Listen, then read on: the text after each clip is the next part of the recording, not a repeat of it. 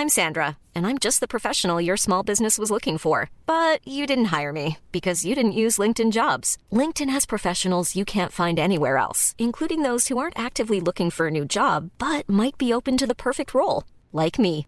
In a given month, over 70% of LinkedIn users don't visit other leading job sites. So if you're not looking on LinkedIn, you'll miss out on great candidates like Sandra. Start hiring professionals like a professional. Post your free job on linkedin.com/people today. Hey Dave, Yeah, Randy. since we founded Bombus, we've always said our socks, underwear and t-shirts are super soft. Any new ideas? Maybe sublimely soft. Or disgustingly cozy? Wait, what? I got it. Bombus. Absurdly comfortable essentials for yourself And for those facing homelessness. because one purchased equals one donated. Wow, did we just write an ad? Yes. Bombas. Big comfort for everyone. Go to bombas.com slash ACAST and use code ACAST for 20% off your first purchase. There's never been a faster or easier way to start your weight loss journey than with PlushCare. PlushCare accepts most insurance plans and gives you online access to board-certified physicians who can prescribe FDA-approved weight loss medications like Wigovi and Zepbound for those who qualify. Take charge of your health and speak with a board-certified physician about a weight loss plan that's right for you. Get started today at plushcare.com slash weight loss. That's plushcare.com slash weight loss. plushcare.com slash weight loss.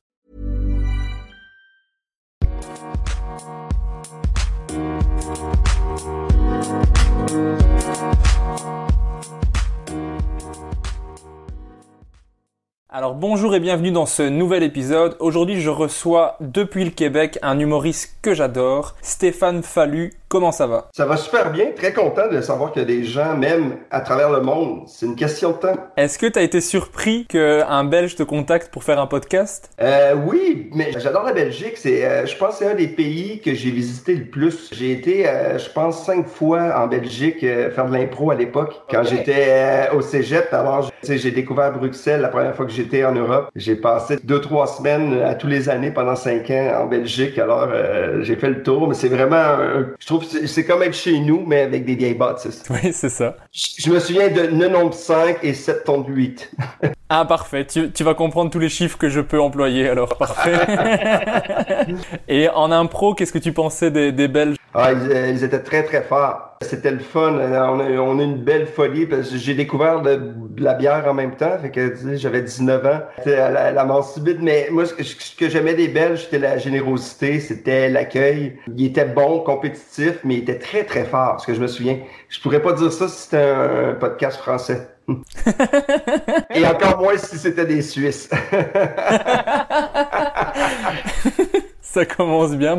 je les aime bien pareil. Non, Moi, je voulais commencer le podcast par te remercier parce que, en fait, c'est grâce à toi si j'écoute de l'humour québécois. Hein? Pour quelle raison, ça, je suis surpris. Mais en fait, c'est parce que j'étais sur YouTube, je traînais et je suis tombé sur une vidéo de toi à Juste pour rire. Et moi, je connaissais pas parce que chez nous, Juste pour rire, ben, on c'est pas, c'est pas connu. Et je suis tombé sur ta vidéo de la contravention. Ah ben oui, Hey, c'est un vieux numéro ça, ouais. Ça fait une quinzaine d'années euh, ce numéro-là. Ouais, c'est 2008. Aïe aïe aïe, puis c'était un numéro que j'ai... euh, ben moi, je, les gars-là, en tout cas, juste pour résumer, ça fait une vingtaine d'années que j'en fais tous les années. Yeah. Les gars-là, à Juste pour rire, à Québec, il y a Comédia également, plus... Euh, fait que, mais tu sais, à Juste pour rire, c'est tout le temps un plaisir, mais c'est un stress immense. Mais c'est le fun, parce que c'est vrai que c'est le fun, la durée de vie de ces numéros-là, d'aller sur YouTube puis se promener à travers la planète. Je trouve ça vraiment chouette, je suis vraiment ravi. J'ai vu ce sketch-là que j'ai adoré. D'ailleurs, je, je le répétais aux gens, donc euh, ils voulaient pas l'écouter parce que quand, quand tu refais le sketch de quelqu'un, ça, ça ne donne rien du tout, surtout sans, sans l'accent, sans le jeu, enfin sans rien. Et c'est grâce à toi qu'en fait, je me suis dit, bah, je vais regarder juste pour rire qu'est-ce que c'est. Et j'ai découvert tout le monde, donc Mike Ward, Jean-Thomas Jobin, euh, tout le monde après en fait. Il y en a tellement qui ont beaucoup de talent, mais c'est fun parce que, veux, veux pas, c'est, il faut écouter d'autres choses pour connaître d'autres gens aussi, puis d'autres humours. C'est ça Mais l'humour belge, on les connaît, on en connaît un peu, mais tu sais, on a le classique des frères Taloche qui sont belges. Oui, oui. Ouais, mais on n'en connaît pas une tonne d'humoristes belges. Mais il y en a pas encore beaucoup qui viennent jusqu'au Québec, mais euh, il y, a, y a une bonne scène qui commence à se développer, ça commence à se professionnaliser. Ben, si c'est comme l'impro, ça va être rapide, puis euh, les Belges vont être super forts. Bah j'espère. En tout cas, moi je, je crois aux humoristes belges parce que je, je les ai reçus aussi dans, dans le podcast. Pour le moment, j'ai reçu principalement des Belges et des Québécois parce que c'est le, le, le même rapport, j'ai l'impression d'accepter rapidement, d'être généreux et de vouloir prendre du temps pour ça. Facilement en tout cas. Mais moi, je trouve ça le fun parce que si on, on fait chacun nos podcasts, moi,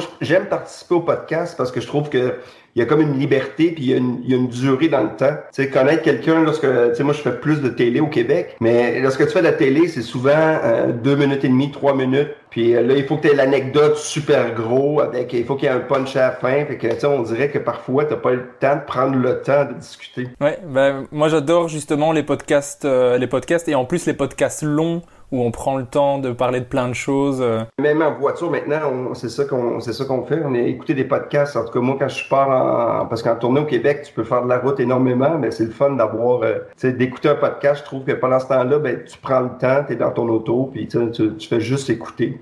Pour préparer l'épisode, ici j'ai écouté euh, les sous-écoutes que tu as fait.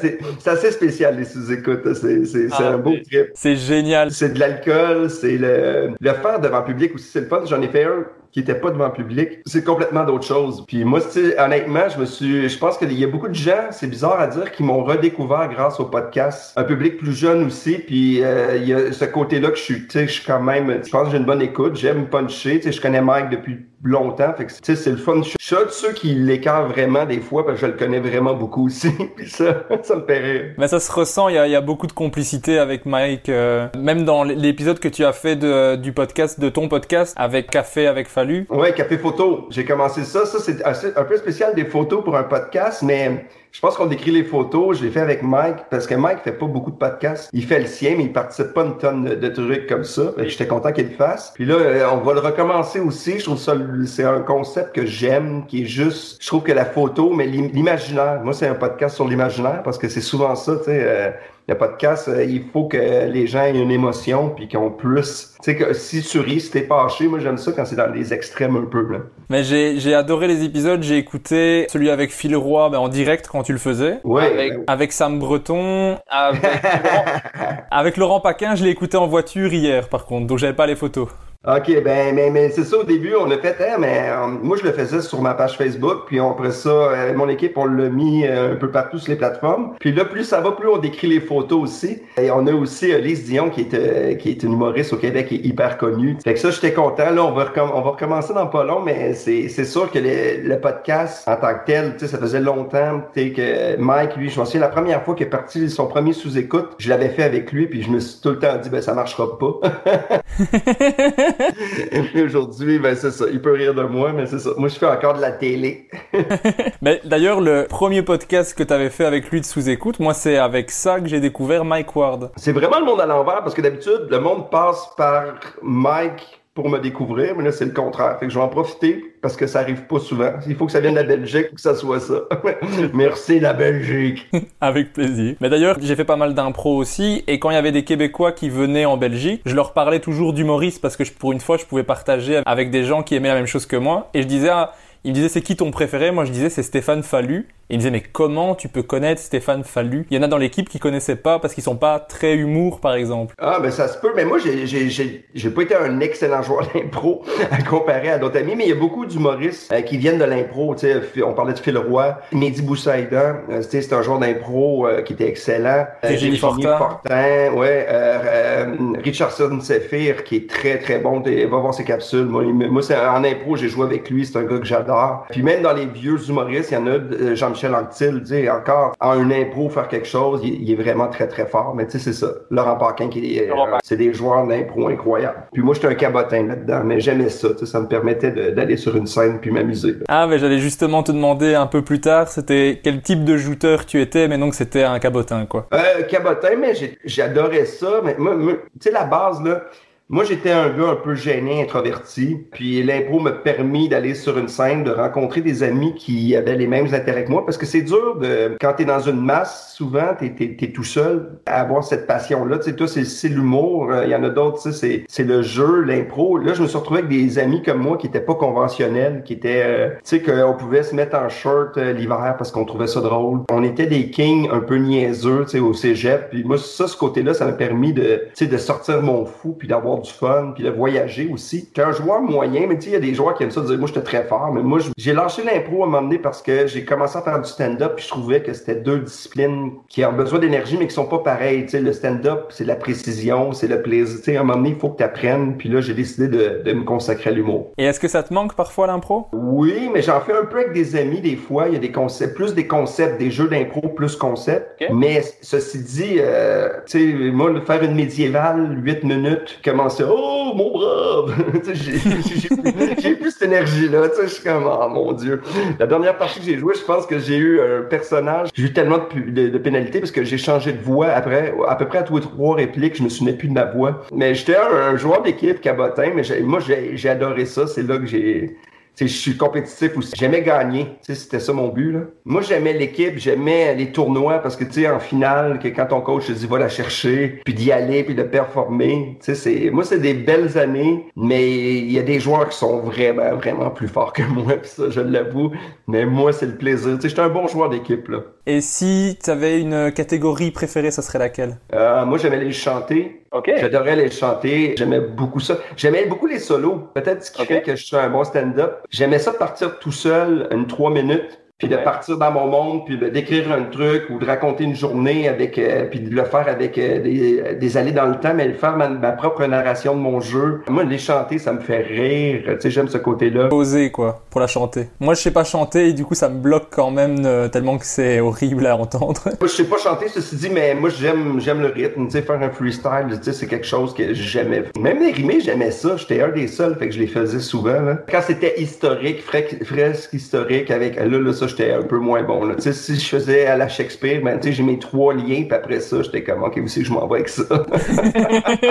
j'ai plus de j'ai plus de stock, euh, débrouillez-vous. ah, c'est ça. OK, j'aime pas mon père, on s'en va là-bas. C'est ça. L'impro, c'est une école du stand-up pour plusieurs. Il y en a qui vont à l'école de l'humour. Moi, j'y étais à l'école de l'humour, mais l'impro était ma plus belle école. Parce que sur scène, même aujourd'hui, je peux m'amuser dans toutes les situations. C'est l'impro qui m'a appris à me faire confiance. Mais c'est quelque chose que, je trouve qui est très fort chez toi et qu'on ressent vraiment fort, c'est que tu t'éclates dans ce que tu fais. Ça se voit. C'est communicatif même. Tu prends beaucoup de plaisir sur ça. Mais c'est gentil, mais j'étais un gamin. Moi, je suis, quand j'arrive sur scène, même ça fait longtemps que je fais ça. Tu sais, en fait, semaine, j'ai fait, euh, là, j'ai recommencé mes spectacles un peu partout, faire des shows, euh, pas d'entrée à 1h15, puis j'ai fait 2h20 à chaque fois parce que à la fin, je m'assois sur un banc, puis les gens me posaient des questions, puis là, je m'amusais, de décrire un peu ma vie, euh, vers où je m'en vais. Mais il faut que je fasse attention parce qu'à un moment donné, ça, ça devient un piège que t'amuses trop quand tu retournes dans ton texte. Les gens, des fois, ils aiment mieux le côté éclaté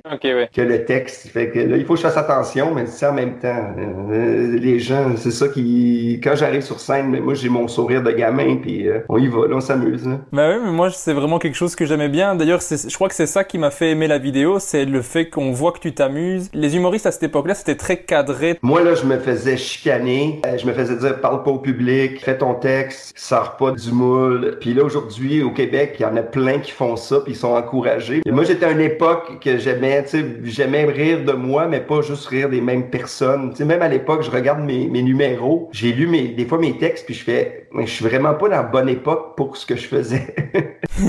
j'ai fait un texte sur le racisme, là, 24 ans, mais qui on, peut plus retrouver nulle part. Mais tu sais, personne parlait de ça à l'époque. Tu sais, j'étais un blanc qui parlait qu'on a des préjugés, puis que je trouve que je trouvais ça drôle que toute ma famille a des préjugés parce qu'ils viennent d'un petit village en Gaspésie, puis je décrivais tous les préjugés. Puis là, tu fais aïe, aïe c'est complètement fou, là, mais... C'était un avant-gardiste. Quand tu regardes mes numéros, là, mon rythme est assez slow, là. Les gags, tu sais, aujourd'hui, ça va plus rapide. Puis mes looks sont affreux. J'ai comme... Euh, c'est affreux. Bah, il y en a qui s'en sortent pire que toi. Je veux dire, si tu regardes un Martin Matt avec son pantalon de cuir... Euh... Ah, c'est sûr qu'il y en a qui étaient... Euh, mais non, mais j'ai beaucoup d'amis, ça me fait rire aussi. Tu sais, j'ai commencé à faire de l'impro Laurent qui avait plus de cheveux beaucoup plus mince. Ça, c'est juste drôle. Moi, j'ai plus ou moins la même, le même visage. Fait que tout le monde fait, c'est en quelle année, ça? Puis là, il regarde mes chemises quand j'avais une commandite du château. Ça, c'est une boutique de un peu spéciale, semi-funky, ou les chemises ouvertes, ou dans ce temps-là, il y avait beaucoup de fêtes aussi. Fait que c'était des lendemains de, de fêtes. Fait que je prenais la chemise qui était là, puis je m'en allais sur scène. et au, au, moment où on enregistre, donc on est le, le 15 septembre 2020, et hier soir, c'était la première de la septième saison de l'émission télé que tu présentes, qui s'appelle Refuge Animal. Est-ce que tu as déjà des retours de l'émission d'hier? Ah oui, oui, oui, les gens écrivent beaucoup, euh, c'est fou. C'est une émission qui est sur une grande chaîne, qui est diffusée à, des, à 1h à 19h, fait que c'est quand même un show prime time, si on peut dire. C'est la septième saison que je fais ça. Je suis bénévole dans un refuge. C'est pas de l'humour, ceci dit. Mais même, cette année, il y a des moments plus légers. J'aime les animaux, mais cette émission-là, on a pris un risque d'être le, fallu, le vrai fallu, celui qui est plus sensible, celui qui est ben, ce que je suis dans la vie, parce que mon personnage sur scène, même j'ai pas une perruque, puis une moustache ou des lunettes, c'est un gars qui est éclaté, là. C'est, un gars qui est perdu, c'est un gars qui comprend pas toujours ce qui se passe. Tandis que là, c'est moi, le gars un peu sensible et tout ça, puis c'est une émission, c'est ça. Fait que je reçois beaucoup d'amour au Québec par rapport à ce show-là. Puis j'adore ça de faire ça, mais c'est, impressionnant comment les gens, quand ils t'aiment, ils t'aiment. Je souhaite ça à tout le monde parce que, tu sais, puis le monde en humour m'aimait, mais là, c'est pas comparable. C'est à travers le Québec. La réaction est super le fun. Je reçois des super bons commentaires, mais les gens, euh, les gens sont attachés leurs animaux. Je suis content de faire ça, mais c'est, drôle parce que sur scène, ça me permet d'être un peu plus déjanté. Vu que j'ai mon côté sérieux, ben là, j'ai mon côté que je fais sur scène. Les gens qui viennent me voir, puis je leur dis tout de suite, c'est pas du refuge animal. C'est marrant du coup qu'ils aient choisi un humoriste pour faire une émission qui au final est assez, assez sérieuse quand même. Pour... Tu sais pourquoi on t'a choisi au départ pour faire ça? À la base, je crois que... Mais avant, j'ai fait une autre émission, fait que c'est ma neuvième saison du show d'animaux à la télé au. Québec. Euh, c'est une audition, mais j'aime les animaux, puis la, productrice, parce que tu sais, dans notre milieu, dans notre métier, en tout cas, quand tu vas parler avec plein d'humoristes, il y a tout le temps des gens significatifs qui te donnent un break ou qui pensent à toi, que tu t'attends pas du tout. Puis ça, ça change le reste de ta carrière parce que tu as besoin d'avoir du talent puis beaucoup de chance. T'sais, la chance, là, ça fait partie du métier. Puis moi, j'ai rencontré quelqu'un qui m'a dit euh, J'aime ton côté euh, euh, parce que j'avais fait un numéro à la base, si on retourne en arrière, j'ai fait un numéro dans mon premier spectacle officiel qui je parlais de mon adoption, qui était un numéro euh, que je, décrivais que j'étais adopté, que puis ça je l'avais jamais dit à personne, fait que ça a fait un boom au Québec dans les médias parce que puis là j'ai fait beaucoup d'entrevues dans les grandes radios, dans les trucs comme ça. Puis je m'attendais pas à ça, ceci dit. Là. Et à partir de là, ben j'ai eu un côté un peu plus sensible. Puis je pense que c'est à partir de là que le- sais, qu'ils ont pensé à moi, tu sais, peut-être que les animaux, mais euh, c'est pas un show d'animaux, là, je suis pas un vétérinaire, là, tu sais. Je suis pas François Ok, ouais. Bellefeuille, tu sais, je fais pas, euh, cette semaine, nous allons faire une chirurgie, nous, euh, on reçoit des gens qui viennent porter leurs animaux, puis ben, des fois, c'est des gens qui ont perdu leurs emplois, des divorces, des animaux maltraités, puis nous, après ça, on- on- avec l'équipe, on leur trouve une famille, ou sinon, ça fonctionne pas, il y a des rescues, tout ça, fait que, tu sais, c'est un côté qu'on rentre dans le quotidien d'un refuge, mais moi, je pense qu'en en humour, c'est le fun d'avoir les deux côtés, parce que, tu sais, on est des clowns tristes, souvent. Souvent, oui. Mais s'il y a des gens, en tout cas au Québec, qui écoutent le podcast, allez voir ça. C'est sur TVA, c'est ça, 19h45 Oui, oui, mais les gens, c'est ça, ben, je vais faire de toute façon le lien de ton, de ton podcast aussi, mais les, les, les gens ici ils aiment ça. Il y a beaucoup de monde qui aime pas ça parce qu'ils pleurent, puis c'est drôle parce que, tu sais, je fais de l'humour, puis je fais un show qui fait pleurer le Québec, fait que c'est quand même, c'est quand même très drôle, mais moi, j'aime ce côté-là, d'avoir la chance de pas être une personne ou juste un truc. C'est ça que je me posais la question parce que moi j'ai regardé du coup que la bande-annonce que j'ai vue sur ta page et j'avais déjà les larmes qui arrivaient sur la bande-annonce parce que euh, les animaux, moi ça me touche directement. Pleurer et rire, c'est deux émotions qui sont très près. Oui, c'est deux émotions aussi qui sont très vraies. Tu peux pas le feindre quoi. Ça, ça- tu ris, c'est naturel. Tu pleures, ça vient, c'est comme ça. Tu peux pas le, le créer. Tu vois ce que je veux dire? Oui, oui, puis, euh, puis, le- puis le rire, on peut avoir des techniques. Parce que, tu sais, du rire, c'est technique. Il y a des, une école de l'humour. Fait que, tu c'est des, des- Au début, à la base, on peut tous avoir une base en humour. Après ça, t'as ton instinct comique. euh, C'est ça, tu l'as ou tu l'as pas. Même si t'as un bon texte, puis t'es pas capable d'avoir un, delivery, puis un, rythme, puis que, du charisme, ça marche pas. Je, je dis pas que j'ai tout ça en passant, là. j'ai un des trois. Moi, j'ai un des trois. Puis, puis faire pleurer, ben, c'est juste être vrai, puis de vivre quelque chose, puis de laisser aller. Puis ça, c'est quelque chose que j'ai en moi, mais tu sais, c'est- ça me, ça me fait rire en même temps. Puis tu sais, j'ai beaucoup de blagues sur moi à cause de ça, tu sais. C'est l'ami des animaux, c'est un sensible, mais en même temps, euh, regarde, c'est comme ça, on est ce qu'on est. Bah oui, mais moi, moi c'est un côté que j'aime bien parce que j'aime bien que on voit pas beaucoup d'hommes qui osent être émotifs. Et donc moi je trouve que c'est bien d'en avoir comme toi. euh. Mais, mais, mais c'est drôle parce qu'il y y a des fois, il y a des personnes âgées qui me disent Hey, toi, tu pleures tout le temps. T'as-tu un petit chien, tu vas-tu pleurer, là?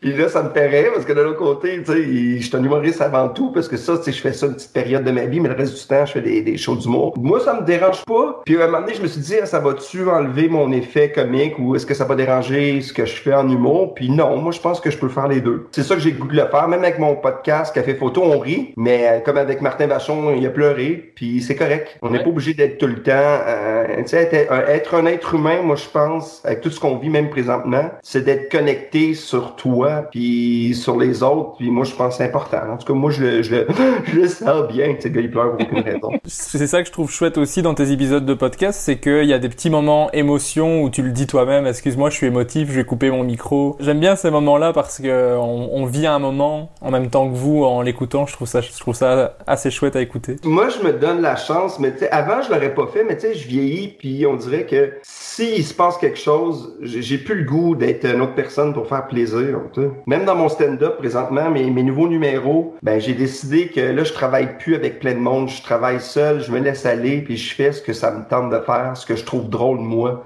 Que Je, je le dis aux gens dans la salle, mes sujets, des fois, peut-être, ils vous toucheront pas, mais parce que si ça vous touche pas, c'est parce que c'est, vraiment ce que vous vivez.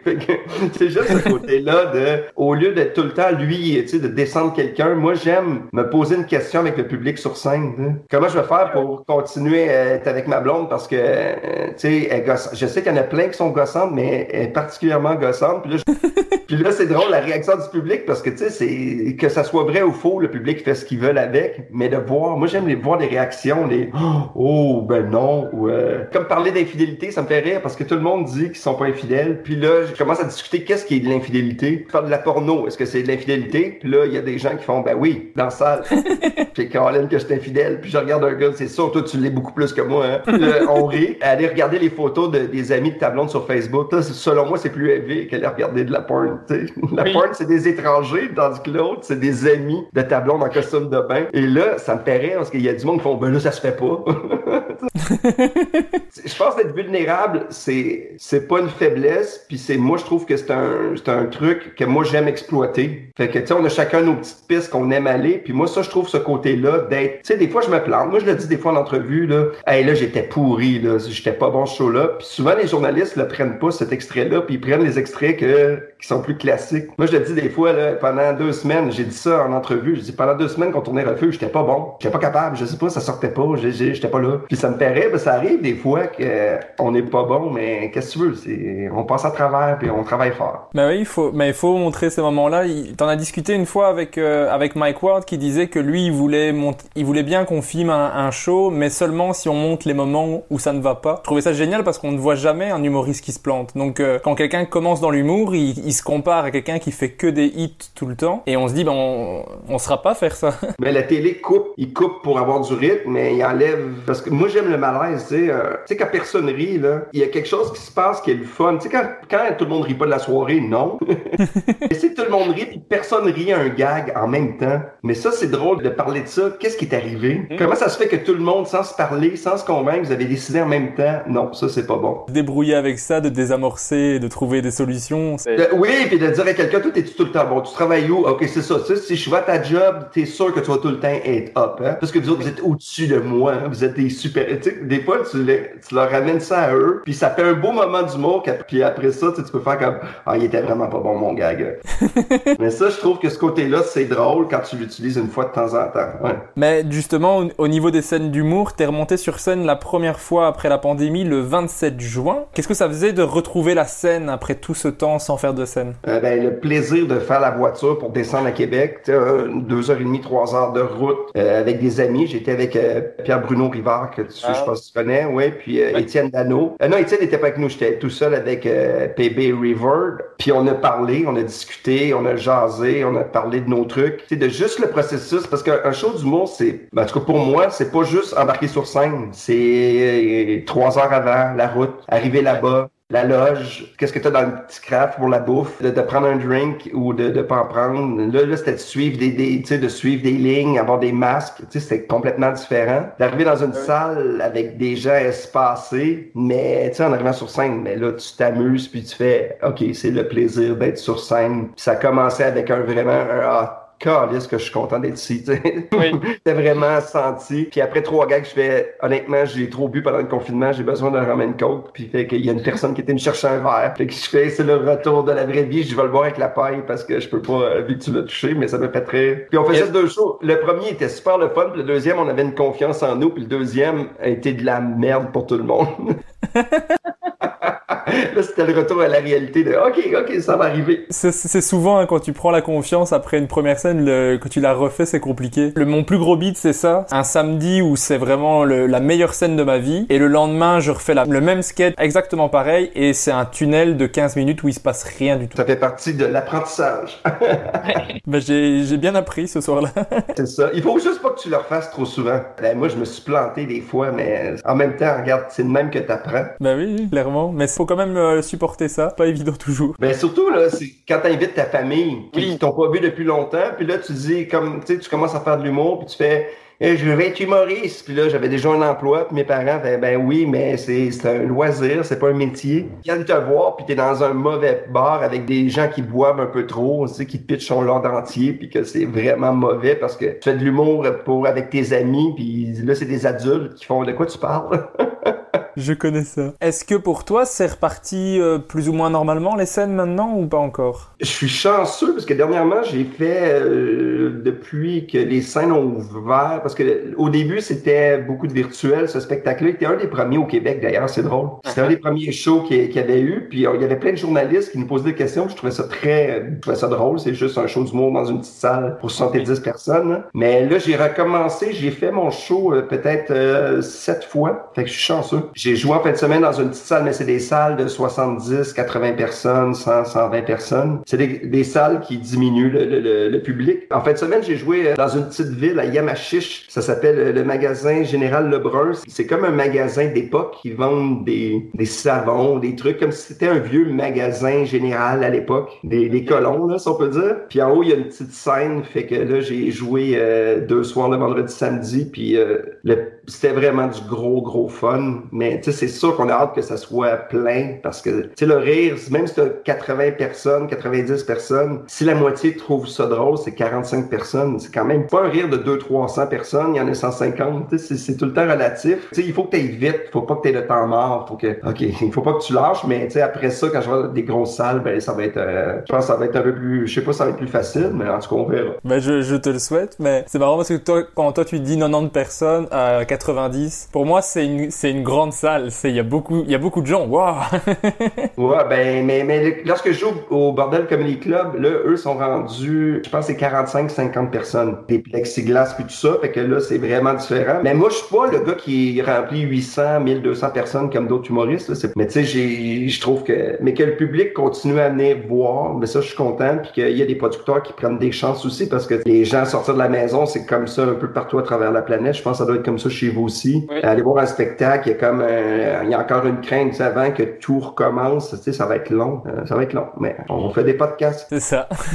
tu tournes ici pour le moment avec ton spectacle qui s'appelle euh, Plus de signal. De quoi parle le spectacle? C'est drôle parce que c'est un spectacle qui est en mouvance. C'est un spectacle que j'ai pas écrit. Peut-être fait 60, 70 fois. J'ai fait une autoprod. Euh, j'ai fait un... Parce que quand j'ai fini mon autre spectacle, j'étais avec une grosse production. Puis là, j'ai décidé après de recommencer à faire des shows avec des nouveaux textes. Je travaille avec une personne qui a décidé de faire du booking dans des petites salles. Puis j'ai parti ça, fait que j'ai fait faire mon affiche seul avec un photographe qui m'a appelé. Fait que on a fait l'affiche. On a décidé d'y aller... Euh, avec mon gérant Martin Deshaies, puis euh, ma petite boîte, Bank Management. Puis on a fait ce show-là, fait que c'est ça, c'est l'histoire du show en arrière de ça, puis de signal. Au début, je l'ai écrit, j'étais dans un chalet, puis l'électricité a coupé pendant 8 heures. Il y avait plus d'internet, il y avait l'électricité mais plus d'internet. Puis sur ma télé, sur ma la télé, c'était le plus de signal qui se promenait. Puis ça me faisait rire comment euh, seul dans un chalet avec la nature, comment j'ai angoissé. Juste être devant mon ordi, pas d'internet, pas rien d'autre. On dirait que c'était vraiment plus lourd que je m'attendais. Puis là, ça m'a inspiré le plus signal. Ben, c'était un peu ça. C'est de, on veut performer, mais on n'est pas si bon que ça. Personne. Ah, arrêtez. C'est vraiment un show qui est un peu axé là-dessus de toutes mes difficultés. Euh, c'est très porté vers moi, mais tu sais, je pense que les gens se reconnaissent de la difficulté d'être un bon père parce que tu sais, j'ai deux enfants, euh, que, que je trouve que c'est surévalué, mais d'être un mauvais père aussi, je trouve que c'est les gens qui se trouvent des défaites tout le temps. C'est beaucoup de, des sujets de société, si on peut dire. C'est pas le restaurant, c'est plus euh, pourquoi les gens savent pas vivre au restaurant. ok. j'aime ce côté-là. J'aime que raconter que j'aime lorsque ma blonde boit un peu trop. tu c'est des sujets un peu touchés, mais ça me fait rire que ma blonde, quand elle boit, elle se trouve particulièrement sexy. C'est le moment qu'elle l'est le moins dans la vie de tous les jours? Parce que si c'était tout le temps cette fille-là, je pourrais pas vivre avec elle. Mais tu sais, je l'ai, mais je l'ai rencontrée quand elle était comme ça. Fait tu sais, il y a comme tout le, parallèle de, c'est un peu un show qui, c'est ça, j'ai, je parle aussi de, quand on fait un cadeau, euh, faites un vrai beau cadeau, sinon faites-en pas. Tu sais, les gens qui donnent des petites pensées ou les gens qui, euh, qui, inventent des règlements dans des, dans la vie. Tu sais, qui décident euh, des règlements de vie, mais qui décident que maintenant, eux, on, on consomme trop. Fait qu'ils donnent du temps. OK. Mais toi, tu as donné un cadeau deux mois avant, t'aurais pu me le dire. J'aurais économisé. J'ai retourné le cadeau. Que, je parle beaucoup de, de, de ça. J'aime beaucoup aussi les gens qui sont trop parfaits ou ceux qui sont trop tout croche. J'aime, euh, c'est ça. Je ris de beaucoup de monde, mais c'est orienté aussi vers euh, ben, ma vie. C'est un peu comme un peu une journée de ce que j'ai oublié. Pas capable de, les quantités, la mesure. Que des fois, j'aimerais ça être un coureur des bois. Que je trouve que j'ai pas assez de virilité parce que justement, je pleure tout le temps à cause de ma télé. Je parle des animaux. Euh, fait que je parle de beaucoup de choses comme ça, ouais. De mes problèmes d'alcool à force de venir avec Mike. Fait que c'est parfait.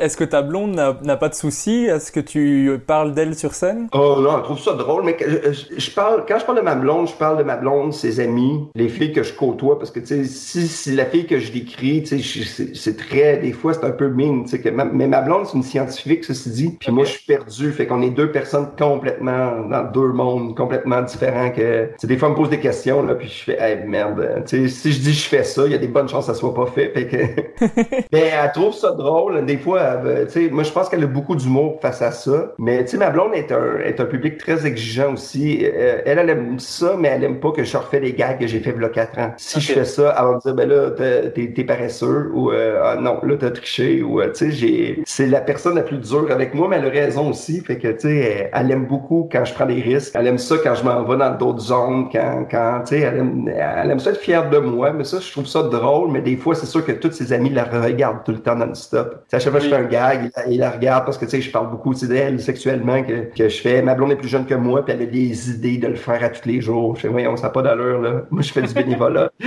sais, il y a comme ce côté-là que, tu sais, je suis le plus mauvais chum au monde, qui performe pas sexuellement, qui est pas manuel, qui est... Euh... Moi, ça me fait rire. Je comprends. Ma copine, elle n'a pas de souci à ce que je fasse des sketchs sur elle, mais elle veut pas qu'elle soit là quand je les fais. ok, pour de vrai, ça la dérange? Ben, ça, ça la dérange pas, mais elle veut pas être dans la salle et que les gens sachent qu'elle est là et qu'elle se retourne sur elle, quoi. Ah, ok, je comprends. Ah, ben ça, ma blonde, je pense que ça la fait rire, là. Puis des fois, à un moment donné, elle a déjà, euh, elle a déjà comme fait, ben là, t'exagères. Mais là, c'est juste drôle parce que tout le monde est parti à rire. Puis quand, le moment que tu dis que ta blonde est dans la salle, ben là, ça arrive vraiment beaucoup, beaucoup parce qu'elle lève la main, puis là, tout le monde fait Oh non, non, ça n'a pas dans ce que t'as dit. Avec mes parents, quand je fais des, blagues sur eux, qui sont dans la salle, là, je le dis pour que tout le monde les regarde, mais ça m'embête. Eux, ils peuvent pas trop me quitter. ah non, c'est ça, c'est tes parents, mais ouais, mais, ma blonde non plus, mais je pense pas, là. C'est exagéré, hein, c'est pour la blague. Hein, mais... Non, non, mais, mais, mais l'humour, c'est le fun de parler de ce qu'on vit. Puis moi, j'aime ce côté-là parce qu'avant, je faisais de l'humour beaucoup plus. Quand j'ai commencé, j'étais plus absurde. Tu sais, c'était vraiment des sketchs qui, je parlais pas d'être humain, mais c'était des situations qui se peuvent pas. Puis là, ben moi, j'ai décidé de prendre du quotidien, du day-to-day, mais le mettre avec des situations qui se peuvent pas. Fait que les gens se reconnaissent dans le sujet, mais c'est n'importe quoi que tu fais, mais oui, il va avec ça. Là, il y a plein de choses que je, sais que je dis des trucs, puis il fait, ben ça a pas d'allure. Là, sais. mais ça me fait côté là, tu sais, de dire que mes enfants, tu sais, on a deux, j'ai deux enfants, puis euh, tu sais, je sais qu'il y en a un, un, ou une des deux qui ira pas à l'université, ouais, parce que euh, en tout cas, l'indice, c'est, c'est ma fille qui me ressemble le plus. fait que tu sais, ça me fait rire de ce côté-là, mais ma mère a fait, oh non, elle est brillante ta fille. Je fais, mais non, elle est brillante, c'est une blague. Là. Dans le podcast, ce que j'aime bien faire, c'est euh, remonter un petit peu le temps. J'aimerais bien savoir quand tu étais petit, comment est-ce que tu étais? Est-ce que tu étais déjà un comique? Petit, j'étais pas comique, mais moi j'étais gêné, j'étais timide. Mais quand je faisais mes exposés oraux, les gens riaient beaucoup. Je me souviens aussi, j'avais été dans une chorale à l'âge de 8, 9 ans, 9, 10 ans en tout cas, j'étais dans une chorale deux années. Quand je chantais, les gens riaient, que je comprenne pourquoi. Je me souviens, je chantais une chanson en allemand à un moment donné, puis j'ai dit ben Musikante, chez Ben puis je sais pas ce que je disais. Mais les gens riaient parce que j'avançais, puis des fois, je chantais quand c'était pas le temps, ben parce que je savais que c'était drôle. Mais avec mes amis, j'étais pas le, gars le plus drôle. Tu sais, j'étais vraiment dans, dans une bulle. J'étais un peu, même mes cousins, cousines, eux, ils me trouvaient très bizarre. Tu sais, être drôle, c'est être bizarre, mais parfois, mais ouais. j'étais comme ça, ouais. J'étais comme ça. J'étais pas le gars dans la classe qui faisait rire tout le monde, qui était le, le, best de tout le monde. J'étais un peu timide. Et est-ce que à cette époque-là, tu regardais déjà des humoristes en, en te disant j'ai envie de faire ça ou pas du tout? Tu nous au Québec, on y avait, il y avait de la comédie, c'était du burlesque, beaucoup de burlesque. Tu sais, c'est sûr qu'il y avait Yvon Deschamps, que j'avais entendu des textes. Mais quand j'ai vieilli un peu, puis j'ai euh, j'ai entendu euh, une cassette à l'époque, qui était un groupe qui s'appelait Paul et Paul, un duo après qui est venu Ding et Dong, qui c'est Claude Meunier. En tout cas, ça, c'était un groupe d'humour un peu absurde, très absurde. Et à partir de là, c'est à ce moment-là que je fais, ah, j'ai goût de faire ça de l'humour. Puis il y a eu la première soirée d'humour à la télé qui était pas des galas, qui était les lundis des AA. Puis ça, c'était des shows avec plein d'humoristes. Tu sais, c'était les premiers shows télé. Puis à partir de là, ben là, il y avait du stand-up, il y avait des sketchs, il y avait des personnages, il y avait de l'imitation. C'est là que j'ai vraiment eu envie de faire ça parce que c'était le moment que je trouvais plus drôle. Puis là, il est arrivé l'impro que j'ai vu à la télé. Puis là, j'ai fait aïe aïe aïe. sais, fait que c'est ça, c'est tout venu à peu près en même temps. Mais moi, faire ça dans la vie, j'aurais jamais pensé. Et du coup, tu fais des études euh, d'infirmier. Qu'est-ce qui t'a tiré là-dedans? Au début, j'étais en biologie. J'avais été accepté à l'université. J'avais fait des demandes qui étaient absurdes, tu sais, style à Vancouver, Calgary, Ottawa, puis Montréal. Puis j'ai été refusé à Montréal. puis c'était ridicule, tu sais, je, je, parlais pas anglais.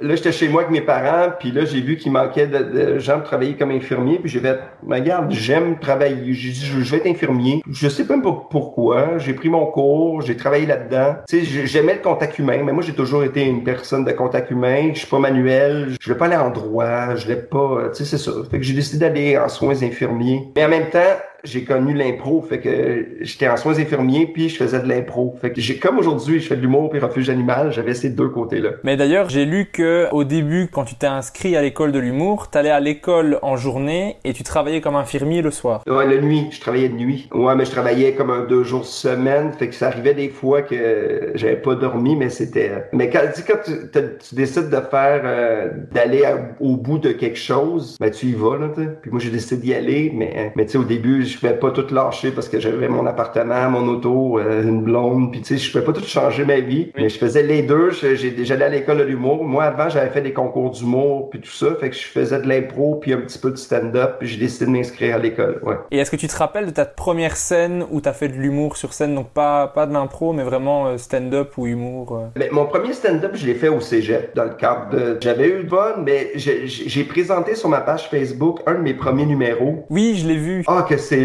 c'est lourd, c'est tellement mauvais. Parlait tranquillement. Euh, oui. Puis c'est drôle, Frankie a à peu près une énergie comme ça. Je sais pas si tu connais l'humoriste. Oui, je vois, je vois bien, oui. C'est euh, euh, le rythme slow. Puis tu sais, j'étais merde, j'étais jeune, tu sais, j'étais bâti, je m'entraînais. Mais c'était un de mes premiers shows. Puis mon personnage était un personnage plus absurde. Je me souviens aussi de mon premier show que j'ai fait dans la ville de Laval, dans un bar. Je me suis fait insulter par le public tellement ça avait pas fonctionné. Oh. c'est pas grave. C'était ma première paye. C'est correct. Mais donc, comme, comme on l'a dit, tu t'es inscrit à l'école de l'humour. T'es diplômé donc en 94, mais qu'est-ce que tu retires de cette expérience à l'école? Est-ce que tu le conseillerais à tout le monde ou pas spécialement? Ben l'école est c'est un beau milieu. Je suis très ambivalent. Je trouve que c'est une belle institution. Il y a beaucoup de gens qui ont été là et ça leur fait du bien. Moi, j'étais dans une co ma cohorte était un peu spéciale. Il y en a juste un encore dans ce groupe-là qui fait de l'humour. Ça fait que tous les gens de mon année font plus d'humour aujourd'hui. Fait qu'on est une des pires années de l'école nationale de l'humour ever.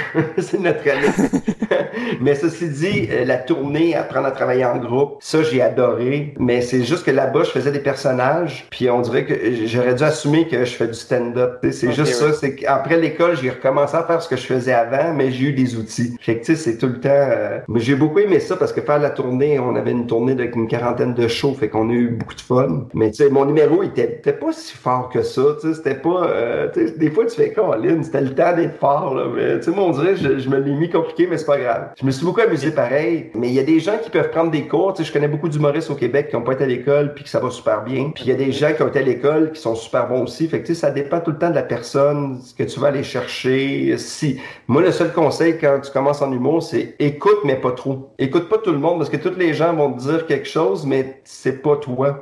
c'est tout, tout ce que t'es. Qu'est-ce qui te fait rire, toi? Puis si c'est un malaise, ben, tu vas trouver le comique dans le malaise. Euh, la façon de t'exprimer. Euh, une idée, ben, c'est pas pareil d'une personne à l'autre parce que sinon, ben, tout le monde va avoir la même idée. Sais. Faut absolument faire quelque chose qui, qui te fait rire toi en premier. Si ça te fait pas rire, c'est même pas la peine de le faire, je trouve. Ouais, puis si ça te fait juste rire toi, à un moment donné, ben, si tu le fais pas, tu seras pas humoriste non plus. Fait que, tu sais, il faut que tu décides. Tu sais, des, des gens comme euh, Martin Matt, ben, ils ont toujours fait ce que eux, ça leur tentait de faire. Puis, tu sais, ça fait une grosse mouvance. Puis, c'est dur de trouver son style. Tu sais, moi, je pense que sans être une, une vedette, tu sais, j'ai jamais gagné de prix ou de, tu sais, j'ai jamais des, de, de shows en tournée qui ont eu des méga hits, mais ça fait longtemps que je fais ça. Mais que ça, l'humoriste fait de l'humour, un peu comme moi, mais c'est, hey, tu fais du fallu. Du fallu, c'est comme un gars qui s'en va là-bas, que ses numéros, il n'y a pas de finale, que on le sait pas trop, mais, c'est- mais c'est du travail faire ça. Puis moi, je suis content d'avoir ce ce drive-là. Mais tu sais, c'est sûr qu'on change à travers les années. Tu sais, mon stand-up après l'école, de là 4 ans, puis aujourd'hui, c'est complètement d'autres choses. Tu sais, on... On évolue. Ah, mais il faut, il faut évoluer parce que sinon, là, ça devient plate, puis le public, il, il t'aime plus si tu restes pareil. Ok, mais c'est mais c'est chouette d'avoir ton propre style, quoi. De dire, euh, quelqu'un peut dire, ah, il a fait du fallu, c'est quand même vachement classe. Ben, il y a pas grand monde qui font du fallu parce qu'ils regardent mon compte en banque ils font bof, on va faire du, du Louis-José Hood à la place, c'est plus payant. Ça reste que moi je m'amuse puis que tu sais, qu'il arrive n'importe quoi, ben je vais continuer à le faire tout le temps. Que ce soit dans une petite salle, une grande salle, moi, moi je m'amuse. Puis tu sais, il faut que tu te respectes aussi parce que si tu dis des trucs que ça te tente pas, mais si tu le fais sans show, ben c'est sans show que t'as pas de fun à le faire. Euh, là, je vais, je vais te dire un truc qui va pas, qui va pas te rajeunir, mais en, en 93, donc l'année de ma naissance, Ouais. tu as fait ton premier festival juste pour rire. 93. Genre, c'était spécial. Planning for your next trip? Elevate your travel style with Quince. Quince has all the jet setting essentials you'll want for your next getaway, like European linen, premium luggage options, buttery soft Italian leather bags, and so much more. And it's all priced at 50 to 80% less than similar brands. Plus, Quince only works with factories that use safe and ethical manufacturing practices. Pack your bags with high-quality essentials you'll be wearing for vacations to come with Quince. Go to quince.com slash trip for free shipping and 365-day returns. I'm Sandra, and I'm just the professional your small business was looking for. But you didn't hire me because you didn't use LinkedIn jobs. LinkedIn has professionals you can't find anywhere else, including those who aren't actively looking for a new job but might be open to the perfect role, like me. In a given month, over 70% of LinkedIn users don't visit other leading job sites. So if you're not looking on LinkedIn, you'll miss out on great candidates like Sandra. Start hiring professionals like a professional. Post your free job on linkedin.com/people today. C'était dur avant que j'aie mon premier gala parce que je faisais des auditions, ça allait super bien, mais il me disait t'es pas prêt. Là, j'attends ta naissance finalement. T'as-tu vu comment il y a quelqu'un qui est né en Belgique, c'est ton année de faire ton gala. Mais c'est vrai, je me souviens, c'est un premier gala. Lorsqu'ils me l'ont appris, là, j'étais tellement content. Là, c'était, euh, c'était, wow, c'était comme, je m'en vais à Disney là. Et ça s'est bien passé? Correct, correct, pas mauvais, pas très bon, mais tu sais, c'était pas, c'était pas malaisant, mais tu sais, c'était, euh, c'était spécial parce que c'est un autre rythme de jouer devant euh, 1200 personnes, des caméras, te faire maquiller quand ça fait euh, six ans que tu joues dans, dans les clubs, dans les boîtes. Moi, je faisais des spectacles souvent devant des gens qui étaient, qui avaient trop bu. Puis là, j'arrive avec un vrai public, avec des gens qui, qui ont aucune idée t'es qui, fait qu'au début, ils t'écoutent, ils te regardent. Oui, et qui ont, qui ont payé pour venir voir de l'humour aussi. Ouais, ils ont payé, mais ils découvrent. Mais ce que je me suis fait dire après, ils ont fait, c'était pas parfait, mais je pense que t'as appris beaucoup. L'année d'après, j'ai été repris pour un numéro de gala. Puis l'année d'après, je pense, ça avait été encore plus dur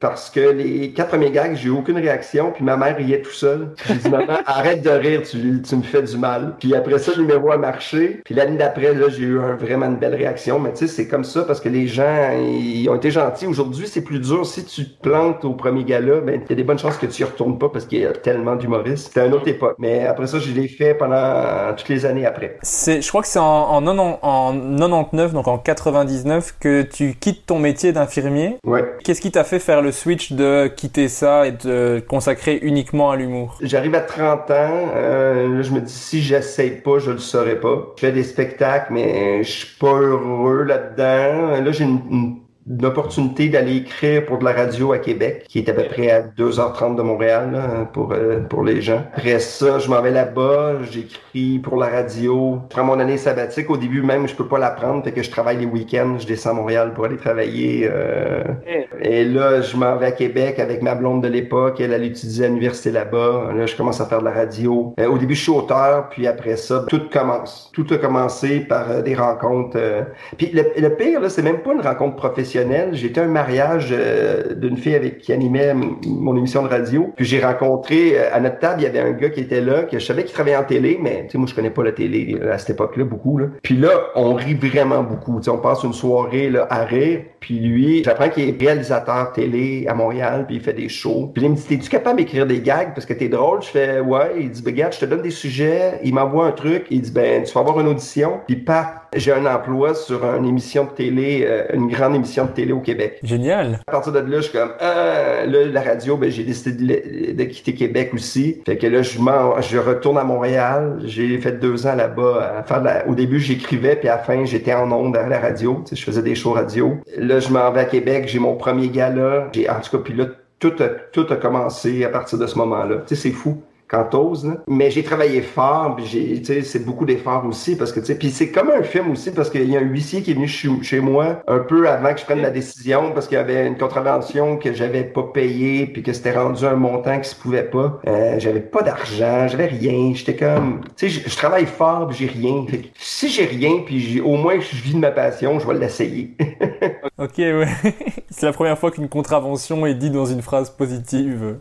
Ouais, mais tu sais, c'est que tu fais, ah, regarde, je vais payer ça, là, j'ai- je suis parti, euh, tu sais, j'ai- quasiment vendu des bouteilles vides pour mettre l'essence pour aller à Québec, puis je me suis lancé. Oh, j'avais pas, tu sais, ma blonde, on était nos boîtes, mais j'avais quand même un peu de sous, là, mais tu sais, j'exagère, mais tu sais, c'était pas, euh, j'ai fait, regarde, on va l'essayer, mais c'est sûr que c'est, euh, c'est déroutant, là. T'as travaillé à beaucoup à la radio, à la télé. Qu'est-ce que tu préfères? Faire de la radio, faire de la télé ou c'est vraiment la scène? Moi, j'aime les trois en même temps. J'aime, j'aime le mix. Moi, j'aime faire la scène parce que la scène, c'est, c'est ce que j'aime le plus, ceci dit, à travers tout ça. Faire de la télé, c'est le fun parce que ça fait travailler d'autres choses puis c'est un beau gagne-pain également, tu sais. Tu j'ai fait cinq ans d'une émission qui s'appelait, qui s'appelle Encore salé. Mais là, j'ai appris à faire de l'entrevue, j'ai appris à faire de la télé, j'ai appris à travailler avec plein de monde. Fait que, tu sais, là, je me suis fait des amis pour la vie. La radio, je l'ai fait beaucoup en région, un petit peu à Montréal, beaucoup moins à Montréal. C'est différent, mais ça, c'est des questions de, de, de, pas de contact, mais de timing. Tu sais, des fois, ça marche, ça marche pas. Mais la radio, c'est le fun parce que tout de suite, tu dis quelque chose, les gens réagissent. Ça, j'aime ça, tu sais. Tu te lèves le matin, la nouvelle, tu fais ton truc, ça sort, tout ça. Fait que j'aimerais ça en faire peut-être plus tard, mais on verra, là. Mais moi, j'aime beaucoup le mix de,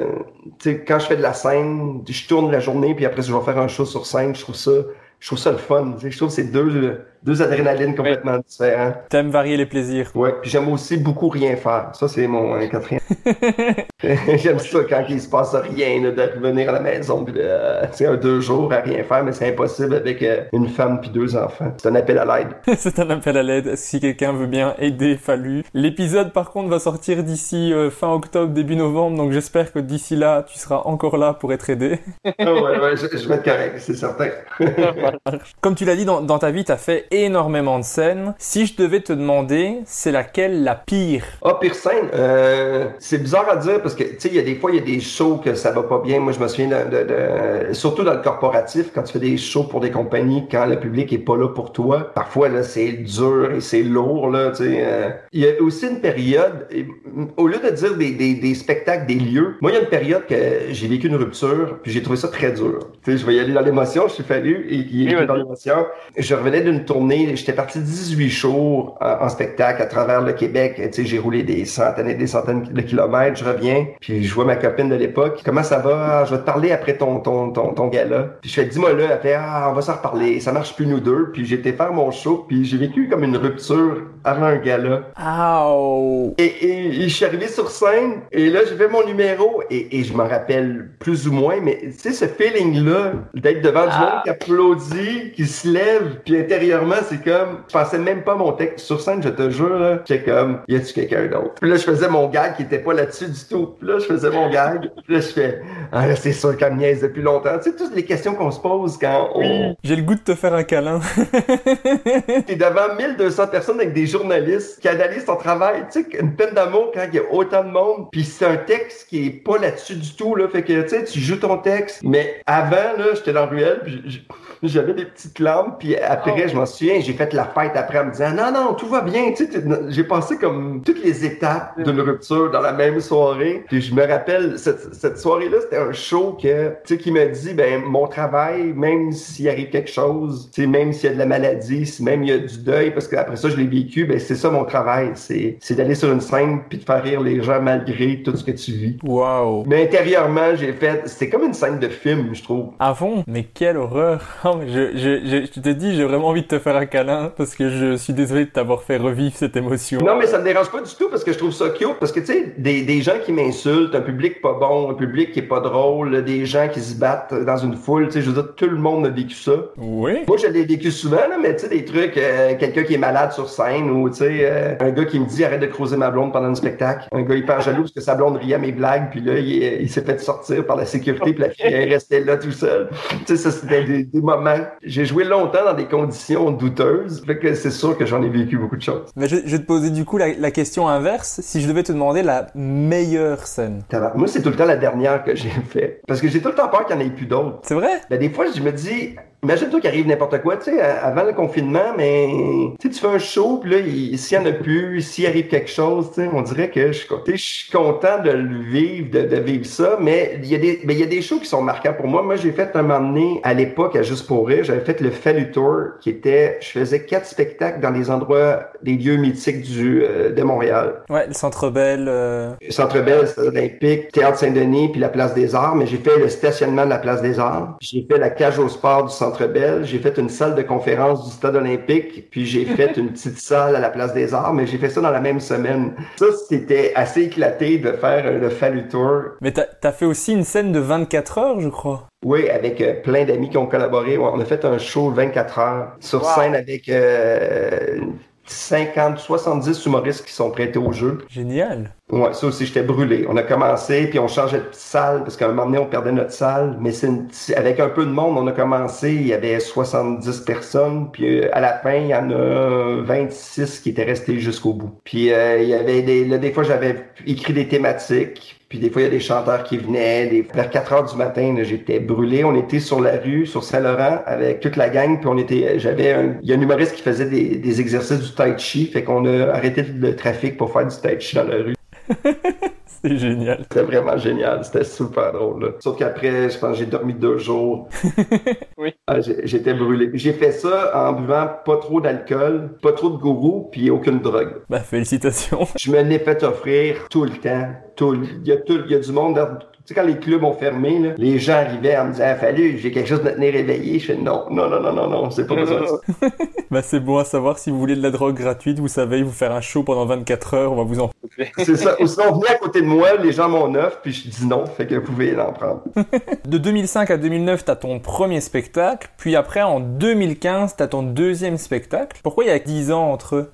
Euh, ben, 10 ans là-dedans, il y a eu de la télé. J'ai continué à faire des spectacles. Ceci dit, je pouvais faire 100 spectacles par année, mais à un moment donné, j'avais un producteur, ça n'a pas fonctionné. Ça a été comme un 4 ans de Ah, lui, il veut, ah, non, il veut pas. Là, on va aller avec cette boîte-là, ça marche pas. Puis ça m'a comme découragé un peu. Fait que ce que je faisais, c'est que pendant ce temps-là, j'ai, j'ai continué à faire un show qui était pas un show. Que, mais tu sais, c'est sûr que c'était pas un lancement à Montréal puis tout ça. C'est pas que j'ai fait d'autres choses. là. J'ai pas été dans le bois construire des cabanes. Mais j'ai continué à faire du stand-up. Là, mais j'avais pas de show, puis parce que un- c'était un investissement, puis c'était du temps, puis il fallait des, tu sais, mettre des sous, puis tout ça. Mais j'ai trouvé ça plate. Ouais. J'ai trouvé ça long, c'est- plate. Tu sais, quand tu fais ton show, puis les entrevues, ça fait 15 ans, tu sais, tout le monde me pose cette question-là, puis ça m'énervait.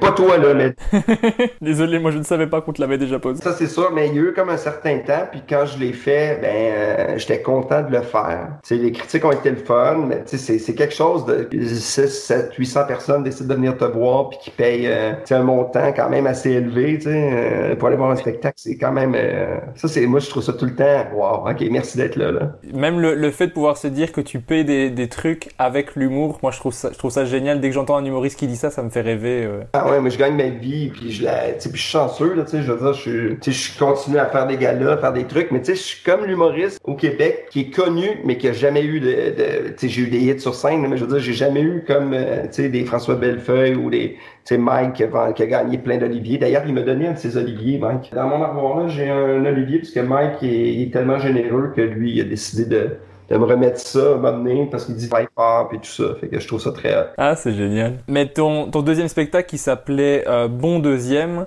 moi j'avais adoré, c'est toute la pub que, que tu avais faite autour avec euh, les, les vidéos que tu avais fait avec Mike Ward, avec Laurent Paquin, avec euh, Louise Richer. Ça me faisait tellement rire. Avec Vidéo, euh, Catherine Levac, euh, ouais, ouais. Puis euh, ah, ça, j'ai adoré ça. Puis c'était le fun parce que là, j'avais une équipe. Puis, on- ils ont investi beaucoup de temps et d'argent là-dessus. Mais c'était le fun parce que je trouvais que c'était un concept, l'affiche. Tu sais, il y avait quelque chose de le fun, le bon deuxième. Euh, moi, c'était une façon de dire au monde, regarde, euh, vous pouvez dire ce que vous voulez. Je sais ce que je vaux. Puis c'était un show euh, que j'ai travaillé avec Martin Cloutier puis Dominique Sion de Dominique et Martin. C'est un groupe, Oui. euh, québécois. Je vois bien, je vois bien. Martin est un gars hyper strict, puis là, lui, il m'a aidé à arrêter de juste délirer. Lui, si je faisais pas ce qui était écrit, il était pas content, fait que là, j'ai appris à, à faire un texte. Mais ça faisait une belle mise en scène aussi, on avait un décor. C'était un gros show pareil, il y avait beaucoup de moyens. J'aimais ça le faire, c'était un beau show euh, qui a pas été capté, ça c'est plate, mais euh, c'est comme ça. Je suis content de l'avoir fait. Ouais, je suis très heureux de l'avoir fait. Mais si tu pouvais capter le prochain, parce que moi j'ai pas eu l'occasion de voir les spectacles, du coup ça serait gentil. Ah oui, mais oui, oui, je vais le faire. On est en train de travailler là-dessus. Je l'ai l'autre, euh, je l'ai, mais c'est comme les premiers shows qui capté, fait que je sais pas si je peux mettre ça sur le web parce qu'il y a des bons numéros, mais c'est pas la captation. Mais là, on est en train de, de travailler pour que le prochain plus de signal, qu'on va pouvoir le capter. Puis d'ailleurs, je pense qu'il y a deux numéros que je peux pas faire télé parce que des fois c'est des pas des droits ou que je les ai fait dans d'autres galas. là. Il y a deux numéros que je vais prendre du spectacle Bon Deuxième que je vais insérer dans le show. Deux numéros que j'aimais beaucoup, que je vais pouvoir amener. Un numéro sur mes peurs, qui est euh, un numéro qui, qui, que je chuchote. Puis ça me fait rire parce que je dis des absurdités, mais en parlant pas fort, ça change complètement le mood. c'est mes gags les plus idiots, mais un peu en chuchotant. Ça me fait rire, ce côté-là. Ah, c'est marrant. Mais dans, dans ce show-là et dans les vidéos que tu avais fait pour la promotion de ça, tu as énormément d'autodérision, tu te moques beaucoup de toi-même. Est-ce que c'est quelque chose qui au final s'est retourné un peu contre toi et qu'il y a des gens qui se moquaient de toi alors que tu connais pas? Tu vois ce que je veux dire? Qui se disent, bah, tout le monde le fait. Euh, oui, parce qu'à un moment donné, ben, il il y, a des gags que je faisais au moment donné que j'étais victime de ça, c'est de ma faute aussi, là. Sauf que ça m'a fait travailler beaucoup aussi. Fait que, tu sais, que j'étais un humoriste de la relève, même après 20 ans. Tu sais, il y avait des gags. Mais l'année passée, j'ai fait un concours. Je vais te montrer, même si les gens ne voient pas à la maison. J'ai fait un Rose concours, le Rose Battle. J'ai décidé de me laisser aller, puis de... Parce que sur scène, les gens qui... Si tu... Parce qu'à la télé, il y a, il y a, il y a le, le fallu télé, puis le fallu scène. Le fallu scène il est un peu plus baveux et arrogant. Fait que moi, maintenant, les gens qui font des gags sur moi, moi, je pense que je suis une personnalité publique, fait que tout le monde fait des gags sur moi, mais je suis comme un humoriste qui est le... Je sais pas, ça va être quoi l'équivalent, sais, peut-être en Belgique, mais tu sais, quelqu'un qui est là depuis longtemps, que tout le monde connaît, mais que, tu sais, c'est pas l'idole, mais il est qui est bon, mais que, tu sais, je sais pas comment définir ça, mais tu sais, je suis comme le gars qui est là, qui va être là encore dans 15-20 ans sûrement, mais c'est ça qui est drôle, tu sais, ça fait que les gens aiment faire des gags. Mais des fois, si tu fais un gag quand je suis pas dans le contexte, ça, je vais m'en souvenir, puis je vais essayer de te détruire par la suite. Ok. mais en Belgique, on n'a pas encore ça, mais par exemple en France, il y a un humoriste qui s'appelle Seb Melia, qui se fait beaucoup vanner parce qu'il euh, est dans le métier depuis longtemps. On, fait des vannes sur le fait qu'il perce pas, même si maintenant il commence à percer, mais il y a beaucoup d'humoristes qui ont fait des blagues là-dessus. Et euh, quand c'est des amis à lui, ça le fait rire. Quand c'est des gens qu'il connaît pas, ça le fait beaucoup moins rire. Ah ben moi, c'est vraiment ça, mais moi, tu sais, j'ai même fait un gag la semaine passée avec Alex Barrette, qui, euh, qui faisait une émission à Radio-Canada. Puis euh, il a pris une photo avec moi parce que il y a un autre artiste qui connaît des stars internationales. Puis il dit moi aussi je connais des stars euh, internationales. Puis une photo avec Fallu. Fait que tu sais, c'est comme un. Puis sur scène, je ris beaucoup de moi. Fait que tu sais, je lis cette autodérision-là. Mais le show plus de signal, je le dis au début, je fais. Je suis un peu plus fâché. Poussez-moi pas à bout parce que là, il y a des. Puis là, je suis en train d'écrire un numéro pour le prochain show qui va être euh, que tous les gens qui ont ri de moi, j'ai décidé de les détruire à mon tour. Fait que ça va être une belle vengeance. OK. Une, petite, une, une vengeance, mais humoristique, pas une vengeance personnelle. Sauf pour deux personnes.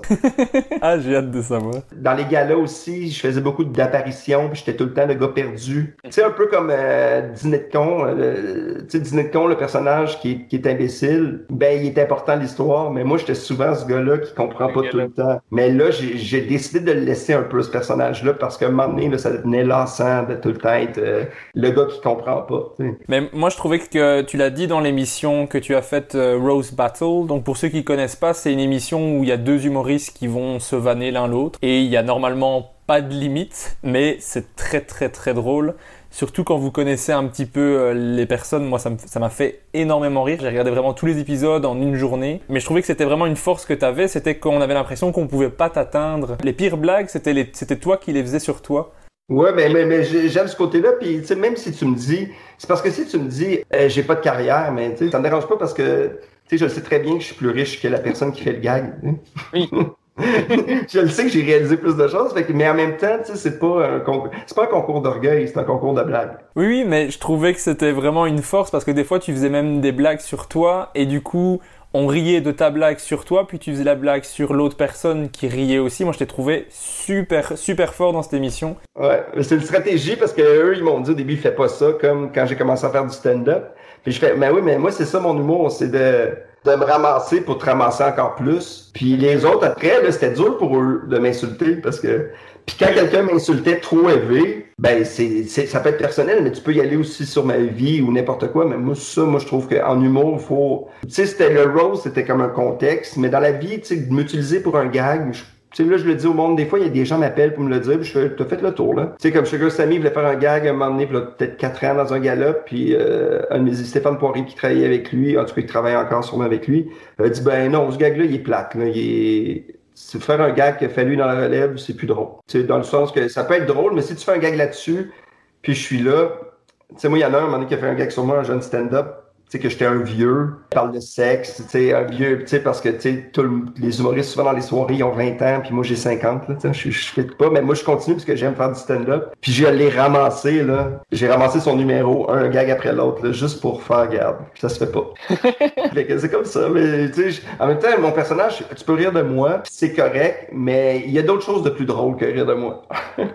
Quand t'as fait le roast, ça m'a fait penser, t'avais fait un, un show à Juste pour rire ou à Comédia, je sais plus, mais c'était euh, sur la fin du monde et tu vannais plein d'humoristes. Ah, ça m'avait fait tellement rire ce, ce sketch. Ah, Laurent Paquin, euh, c'était la fin du monde, puis je comprenais pas que c'était une thématique de gala. Pour moi, c'était vraiment la fin du monde. Puis euh, il y a des humoristes là-dedans qui... Il y en a un, qui- notre amitié, c'est comme brisé, là. Ah merde Ouais, il y a des gens qui ils trouvent pas ça super drôle. Puis j'ai lu un article à un moment donné parce qu'il y avait un... J'ai fait un gag sur Bruno Landry qui était dans un groupe qui s'appelait RBO Québec, un, un groupe d'humour qui était comme les inconnus ou tu sais c'est un grand grand groupe là tu sais.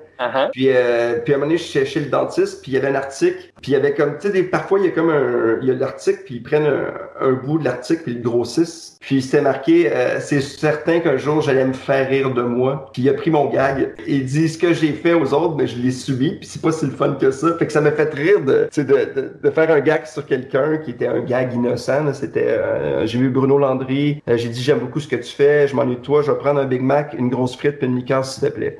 C'était un petit gag.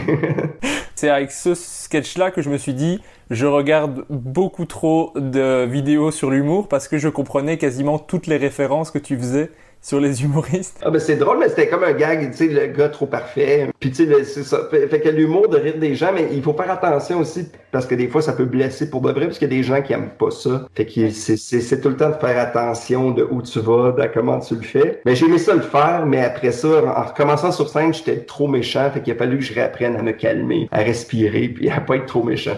Ok. Ici, j'ai des petites questions un peu plus générales sur l'humour. Qu'est-ce que tu aimes le plus dans le fait de faire de l'humour? Ben, l'autonomie, de pouvoir être mon propre patron souvent. De, si ça fonctionne, je sais pas, d'être imputable au résultat. Tu sais, c'est moi, si je travaille fort puis il y a un résultat, c'est le fun. Quand les gens rient, c'est le fun. Aller dans d'autres villes, rencontrer des gens, c'est tellement trippant. Tu sais, de me retrouver des fois, là, dans- là, c'est différent, mais tu sais, de me retrouver à la pêche parce que je m'en vais trois jours quelque part en show, puis je m'en vais en Abitibi, puis je rencontre quelqu'un qui a un bateau, puis qu'on s'en va pêcher, puis après ça, le soir, je fais un show. Tu sais, J'aime beaucoup les à côté. J'aime beaucoup euh, des, des chambres d'hôtel, c'est le fun, aller, tu sais, aller manger, aller dans ton petit lit. euh, mais mais c'est ça. Le, le deux minutes avant le show, ça, c'est ce que j'aime le moins. Le stress avant d'embarquer sur scène, là, je le déteste. Là. je, je te comprends, moi. Ça va monter sur scène, je le dis à chaque fois, mais pourquoi on fait ça déjà? Tu fais ça, moi j'ai des fois j'appelle des gens. Puis là je parle, puis il fait euh, Stéphane Fallu, je fais il faut que je te laisse, je m'envoie un gars là. Il fait tu m'appelles vraiment avant, puis je raccroche, puis je m'en vais sur scène. mais mais quand je prends le micro là, c'est tellement le fun de pouvoir parler, de pouvoir dire ce que je pense. Tu sais, on est chanceux de pouvoir s'exprimer. Je voulais aussi te demander qu'est-ce qu'on pourrait te souhaiter pour la suite de ta carrière? Oh mon Dieu. Euh, J'aimerais avoir. Non, mais non, là, je pourrais-tu avoir un peu plus d'argent, s'il te plaît? là? Arrête, là. non, non. Je- c'est sûr, je, je veux continuer à, à faire des shows. J'ai. On dirait que vu qu'ils ont fermé les frontières, tu sais, j'ai goût d'essayer d'aller jouer ailleurs beaucoup plus. Mes enfants grandissent, fait que j'aimerais ça, tu sais, aller dans ton coin, aller euh, juste aller m'amuser, aller faire Bien, des bien. shows. Ben oui, ça c'est dans mes objectifs quand on quand on peut aller se promener, je vais aller je vais y aller, tu sais aussi. euh. je veux continuer à faire mon show d'animaux, j'adore ça. Mais moi, moi je pense que c'est l'équilibre. Moi je me souhaite de l'équilibre. Je me souhaite des shows, mais je souhaite que mes enfants ils, qu'ils soient corrects. Il faut que mes amis, tout le monde autour de moi, il faut qu'ils soient heureux pour que je sois heureux. Tu sais, je suis un peu comme ça. Moi tout seul, si les gens sont pas bien, mais je suis pas heureux. Ouais, je, suis, je suis un peu comme toi là-dessus. Il y a des gens que j'aime pas quand ils vont pas bien, ça me rend heureux aussi, ceci dit. je suis sûr que t'es pareil aussi.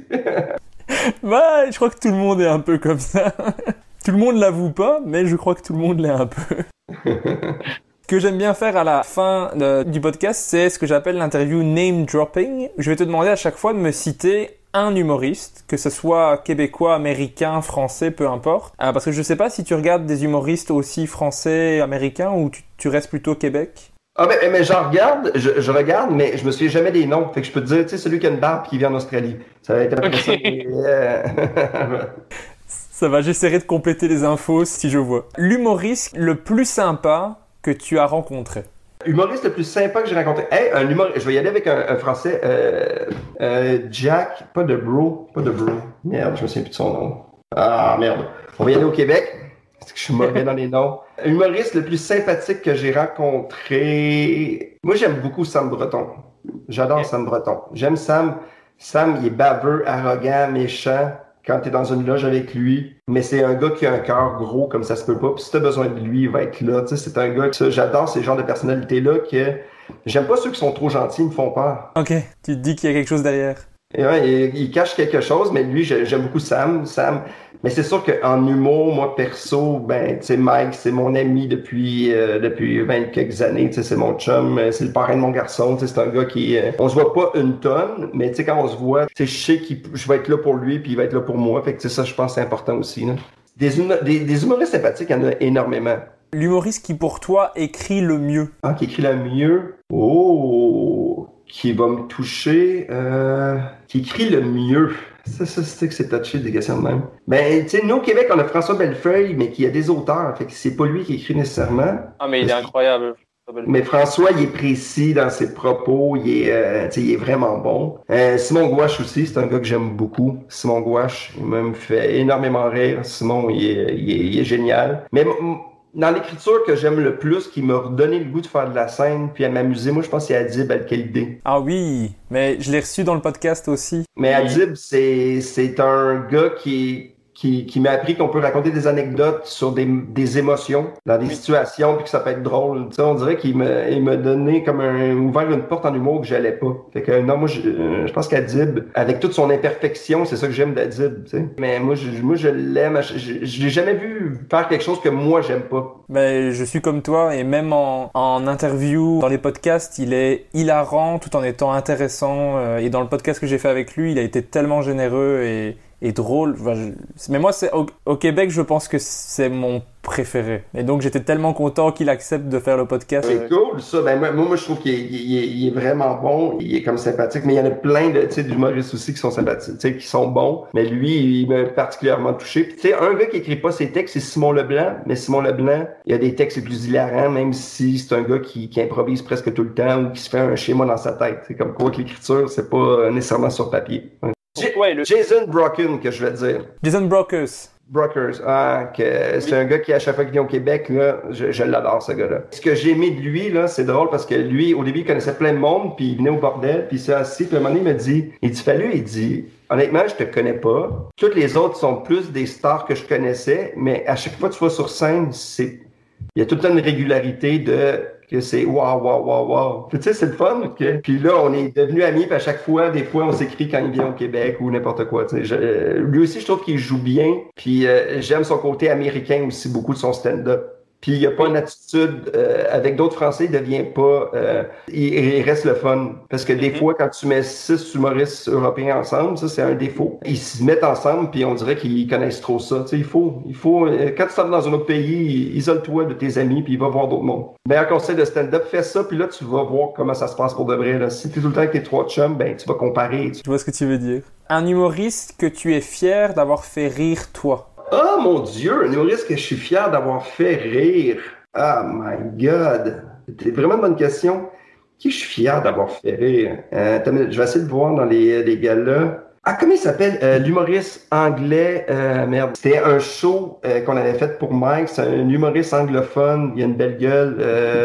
Ah, Jimmy Carr. Ouais, Jimmy Carr était sur le show, sur le spectacle. Puis euh, moi, j'ai décidé de faire mon numéro en anglais devant euh, 800 personnes. C'était un spectacle pour la liberté d'expression. Puis il est venu me voir après en me disant What's happened with you? Are you retarded or you're just don't speak English? Et moi, ça m'a fait rire de faire que tout le monde, le public criait, puis me voyait qu'il y avait aucun sens de ce que je disais. Tu sais, l'avoir fait rire, ça m'a fait rire. Tu sais, d'être oui. mon personnage imbécile devant des Anglais, que même si des fois je faisais attention, qu'il y avait des francophones, puis c'était vraiment un fou rire qui était pas dans la salle parce qu'il n'y a rien qui marchait, que lui, il regarde ça avec tous des humoristes à travers la planète, puis t'as Fallu qui est là, qui fait quelque chose qui se peut pas, tu sais, que j'avais l'air d'un gars de la rue qui ont mis sur scène. Puis lui, il voyait que tout le monde me connaissait, puis il comprenait pas qu'est-ce que je faisais là. Ça, ça m'a fait rire, ouais. Puis euh, aussi, quand j'ai la première fois que dans un gala, j'étais avec euh, ben, au Québec avec Yvon Deschamps, puis euh, ah, oui. quand je suis sorti de scène, il m'a dit Tu m'as bien réchauffé ça, le jeune. Fait que ça, ça j'ai trouvé ça hot. À fond. Mais pour, euh, pour les Français et les, les Belges qui, qui écouteraient le podcast, Yvon Deschamps, c'est la, la plus grosse légende de l'humour euh, au, au Québec. Mais, mais tu sais, à l'époque, parce que là, à l'époque, là, je sais plus si on peut dire son nom sans être banni sur Internet, mais tu sais, Dieu donné,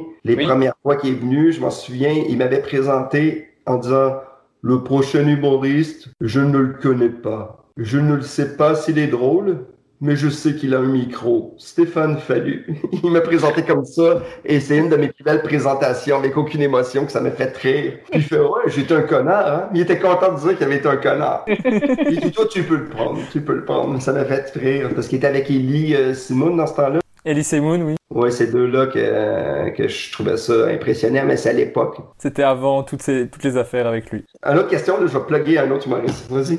Ça marche. L'humoriste qui pour toi est le meilleur ou la meilleure improvisatrice ou improvisateur? Regarde, je vais aller avec quelqu'un peut-être que les gens connaissent. Moi, j'ai rencontré euh, Jamel Debbouze quand je faisais un tournoi d'impro à Trappes à l'époque. Puis euh, je m'en souviens, il était venu au Québec puis il avait dormi chez moi sur un divan. Oh, punaise Pendant une semaine, j'ai Jamel Debbouze qui a dormi sur un vieux divan laid. Waouh Puis euh, la première fois que je l'ai vu après en stand-up, de partir dans sa folie, dans, dans- moi je- je parle de ses débuts parce que je l'ai pas vu une tonne de fois sur scène, mais quand on se revoit, on est content de se voir. Mais de le voir sur scène, de partir avec, c'était un petit gars d'impro, puis que son handicap, puis que d'être capable de, de parler à tout le monde. C'est parce que je pense que lui a eu un travail par rapport aussi, euh, ben, tu sais, tu sais, c'est de l'humour ethnique, amener ça au large public. Tu sais, moi je pense que à Laval, un arabe qui commence à parler, il n'y en avait pas une tonne à l'époque, je m'en souviens. Puis il avait, il- son numéro était supposé de durer de 8 à 10 minutes, puis il avait fait 32 minutes sur scène.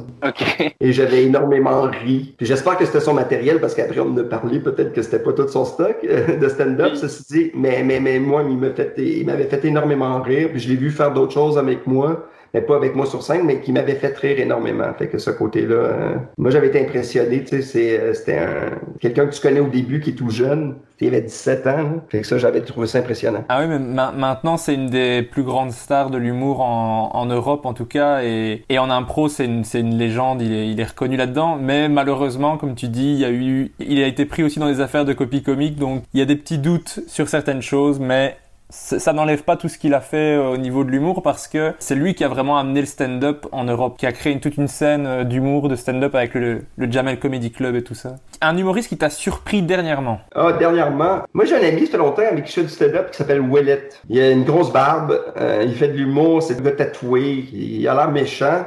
C'est un gars qui vient de la Gaspésie. Il fait de l'humour, il fait de l'humour de gauche avec un look d'un d'un gros biker. hein.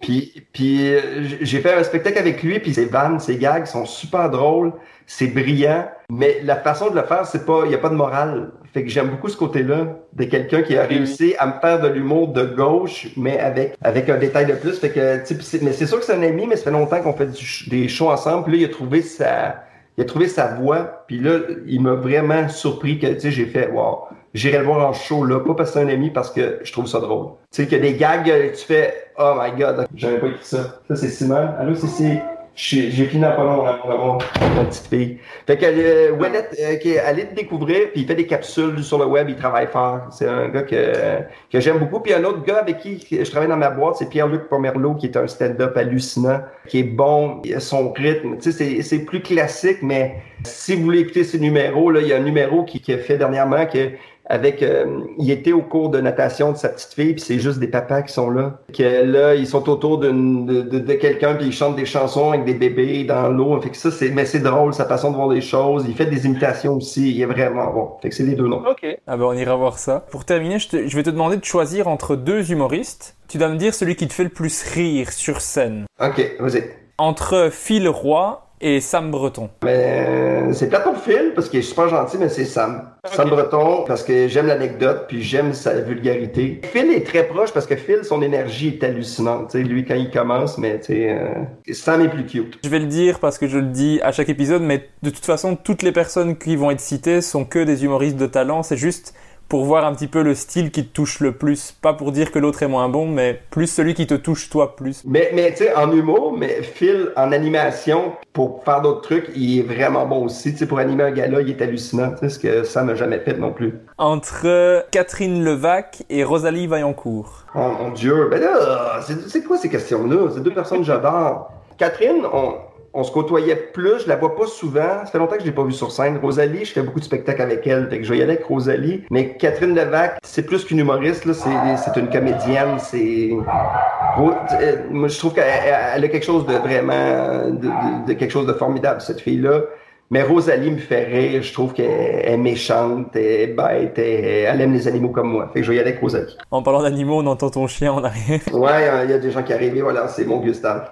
Ça va, je, je vais vers la fin, t'inquiète. Entre Mike Ward et Laurent Paquin. Ah, là, là, c'est deux de mes bons amis. Voyons, Mike.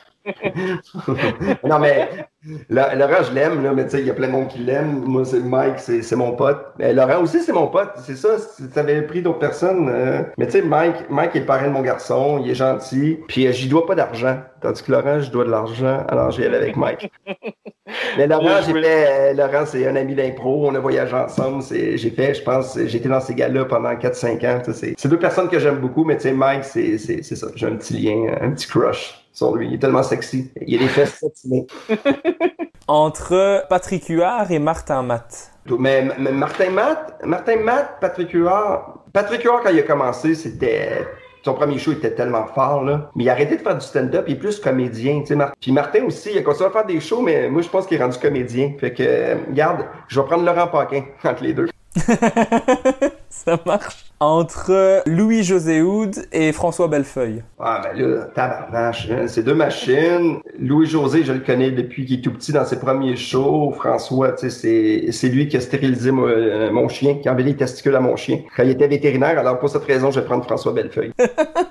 Entre euh, Jean-Thomas Jobin et Yannick de Martino. Ah ben là, c'est Jean-Thomas. Il y en a qui, je l'aime beaucoup, mais Jean-Thomas, on a fait la première tournée, euh, on peut voir la fiche, la tournée juste pour rire en arrière. Euh, on la voit pas mais loin, mais avec Cathy Gauthier puis euh, Pascal Babin, mais tu sais, Jean-Thomas, c'est, c'est, c'est mon, c'est mon Jean-Thomas, c'est mon bébé chat. C'est juste que je trouve qu'il est, il est fin, il est beau, il, est, il a tout, il a un corps parfait, il a une petite langue douce, je l'aime. J'espère qu'il entendra cette partie. Ouais, j'espère. Euh, Dernier choix entre Mariana Mazza et Virginie Fortin. Ben, Virginie, je fais de l'impro avec elle, je l'aime beaucoup. Mariana, ben, c'est un, c'est un, c'est un bulldozer d'émotions que, que j'adore. Avant, je voyais beaucoup plus Virginie, mais je la vois plus beaucoup. Mariana, ben, on s'est vu, des fois, elle vient à la maison, tout ça. J'aime les deux. Je trouve que c'est deux univers complètement différents. Euh, Virginie, moi, là, c'était, c'est rare que je dise à quelqu'un, tu devrais, tu sais, elle, euh, quand je l'ai rencontrée, je m'en souviens, elle voulait faire du stand-up, puis je l'ai tellement encouragée parce que c'est, c'est, c'est deux filles que j'aime énormément, mais je coucherai jamais avec eux parce que quand c'est non, c'est non. c'est comme ça, maintenant, il faut dire non avec les listes d'humoristes, tout ça, là, c'est non. Je les respecte beaucoup les deux également. J'ai un petit crush en impro, Virginie, puis euh, stand-up, Mariana. Et alors, maintenant, toute, toute, toute dernière question. J'ai vu que tu l'as posée d'ailleurs aussi dans ton podcast, mais qui est-ce que tu aimerais que j'invite dans le prochain épisode? Ah mon Dieu, euh, qui t'a reçu euh, jusqu'à date? Québec, j'ai reçu euh, Virginie Fortin, Adi Balkalidé, Phil Roy, Pierre-Bruno Rivard, euh, Guillaume Wagner aussi. Oh, le beau Guillaume. Oui. Le papa Guillaume. Euh, qui tu pourrais recevoir qui est le fun? Mais c'est sûr que Laurent, tu adorerais. mais c'est un gars d'impro également. Laurent. Oui, mais j'adore, j'adore. Ouais, j'aime beaucoup Laurent. Euh, Peut-être moins connu, mais Richardson Seyfried. Euh, va, va regarder ses vidéos. Je connais bien, en fait, il était venu dans l'équipe d'impro de Virginie en Belgique et c'est là que je les ai rencontrés. Oui, c'est un gars que j'aime beaucoup, euh, Rich. Si tu veux qu'il t'a dépaysé dans le français, tu sais, quand tantôt je te parlais de Wallet, là, c'est pas, euh, ici, c'est, c'est un gars qui fait du stand-up, qui est dans la, qui est dans le relève, mais il fait des galas, tout ça. C'est, c'est un gars intéressant. Sa blonde aussi fait de l'humour, Sylvie Tourini. C'est deux personnes que j'aime beaucoup. Fait que, euh, recevoir Wallet, moi, je pense que ça serait chouette, parce que là, les gens seraient dépaysés. Ok. Euh, tu sais, euh, quelqu'un qui est, moi en tout cas je l'aime beaucoup. Sinon, euh, euh, t'as parlé de Sam Breton euh, qui est super fin. Étienne Dano, c'est un gars qui a un cœur gros comme ça. Tu sais, on parlait des gars gentils. Frank Dubois, je sais pas si tu connais. Le gars il plug, il plug des gens comme ça. Fait que non, mais moi je pense que que ce soit n'importe qui, moi je vais regarder tes podcasts puis je vais écouter ça Ah, ben merci. en faisant mon jogging. Ça, ça veut dire regarder la télé. Ben ça va, tu vas pouvoir regarder la télé longtemps parce que je fais des longs épisodes et que j'ai vraiment envie d'en faire beaucoup. Ah, ben c'est parfait. Ben moi, moi, moi, je m'excuse, c'est moi qui coupe un peu parce que mon garçon joue au baseball. C'est ça être papa. Mais il n'y a pas de problème, tu m'avais prévenu pour le temps, donc c'est parfait. J'ai posé presque toutes les questions que j'avais envie de poser. Donc merci beaucoup d'avoir accepté de faire le podcast. Et encore une fois, merci de m'avoir fait découvrir l'humour au Québec parce que c'est ce que je préfère en humour maintenant. Il est super fin, mais pour de vrai, Régis, quand, quand, quand j'avais eu ton appel euh, cet été pour le faire, c'était un peu impossible parce que je travaillais beaucoup. Puis là, de le faire, je suis hyper content. Puis euh, j'espère que les gens vont te découvrir. Puis j'espère qu'on va te découvrir en stand-up quand ça va être terminé, cette pandémie-là. Ça serait le fun que tu viennes jouer. Euh... Tout cas, si tu viens, je vais m'organiser pour peut-être quelques spectacles puis qu'on s'amuse sur scène. euh. Ah, c'est vraiment gentil, merci. Ça me ferait plaisir. Fais attention à toi. Puis euh, salut à tous les Belges. Je vous aime. À toi aussi. J'ai hâte d'être chez vous prendre un galopin de faro. Hein? Ok, je connais pas. C'est une bière rouge, ok, ben là-dessus, je suis rendu, moi je vais dans les places de touristes, c'est pour ça. Salut mec, Allez, salut, merci beaucoup. Fait plaisir.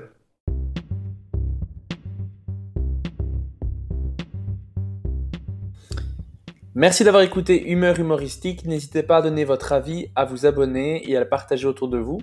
Si vous avez détesté, écoutez le suivant. Il sera mieux. Bisous.